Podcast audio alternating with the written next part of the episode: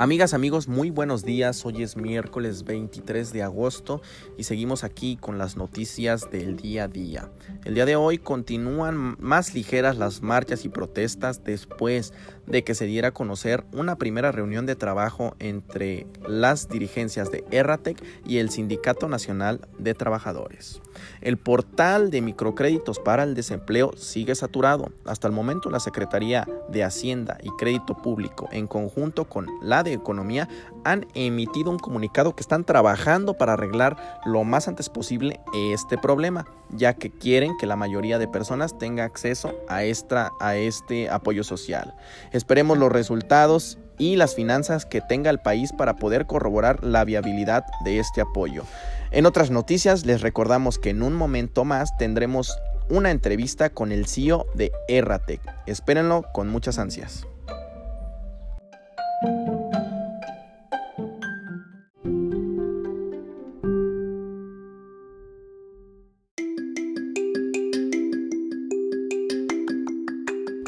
Amigas, amigos, pues estamos de vuelta y el día de hoy tenemos una entrevista muy interesante ya que contamos con la participación del ingeniero Abner Ávila, quien es el CEO de Erratec en nuestro país.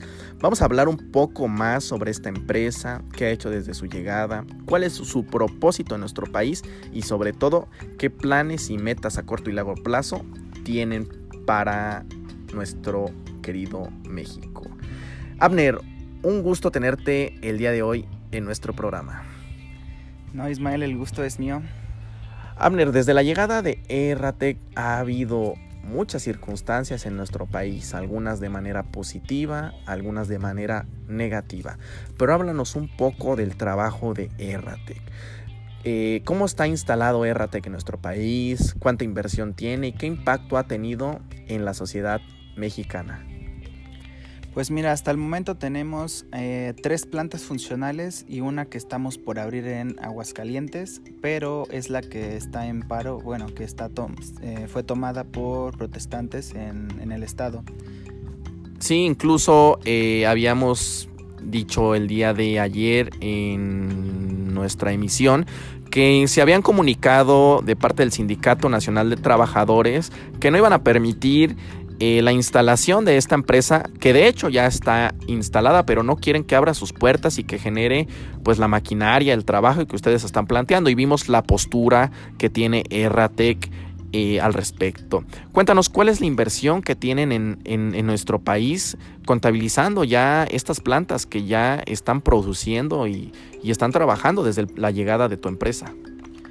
Sí, como bueno, como puedes saber, nosotros no solamente venimos a México a desaparecer un poco eh, esta parte de, los trabajos, sino mm, nuestra proyección es inyectarle a la economía eh, una inversión de 200 millones de dólares hasta el momento, pero eh, tenemos también una proyección de 500 millones para el, para el fin de este, de este mismo año. Muy bien, eh, estos datos eh, son interesantes para que lo escuche nuestro público. Si bien sabemos que hay pues aproximadamente hasta el último censo que se tenía por parte de las autoridades, 5 millones de desempleados en nuestro país derivado de que pues la llegada de Erratec eh, provee a las grandes empresas y a la industria automotriz principalmente de herramientas que ya no generan eh, o no ocupan, mejor dicho, tanta mano de obra, sino que todos sus proyectos, sus herramientas, pues vienen con la idea de la automatización, de la eficacia y de la eficiencia a la hora de mejorar la calidad y rapidez de los productos.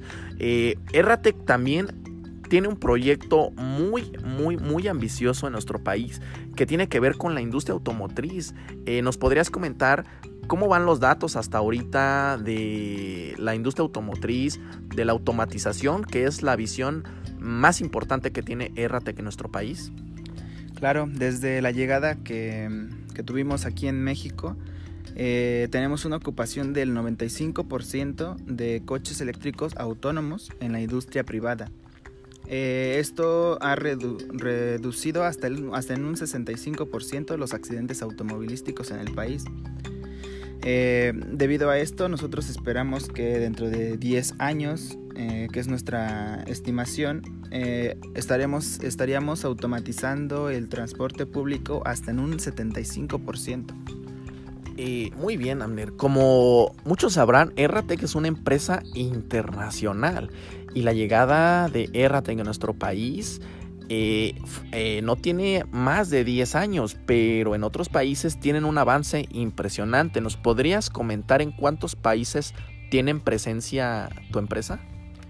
Sí, hasta ahorita, bueno, hasta este momento tenemos presencia en 14 países con, ocupaciones de entre el 30 y el 50%. Pero nuestro dato más duro es que tenemos una ocupación del 100% en las tres potencias económicas principales del mundo. Muy bien, Abner. Eh, sabemos que Errate trabaja en conjunto con gobierno, pero ¿tendrían ustedes disponibilidad de crear algún programa, alguna situación que permita que estas personas que han sido desempleadas tengan acceso a sus plantas y puedan recuperar o generar algún tipo de empleo que remunere y mejore un poco la situación económica para sus familias? Claro que sí. Eh, en, nuestra empresa RTEC tenemos conciencia del gran impacto que, que tiene nuestros productos para, la sociedad y cómo afecta esto al empleo de, de, las personas. Entonces nosotros estamos buscando em, hacer sinergia con el, con el gobierno de, del país para lograr la capacitación de, estos desempleados y se puedan integrar directamente a nuestra empresa y estar este, facturando em, directamente con nosotros. ¿Nos podrías entonces adelantar el rumor que existe de que hay una colaboración entre gobierno federal y Erratec para lanzar un programa de reactivación económica junto con la Secretaría de Trabajo que plantea precisamente eh, que estos despidos, que estos trabajadores, que estos obreros de la industria automotriz tengan acceso a una capacitación que les permita volverse a incorporar al sector automotriz. ¿Nos podrías comentar si esto es cierto?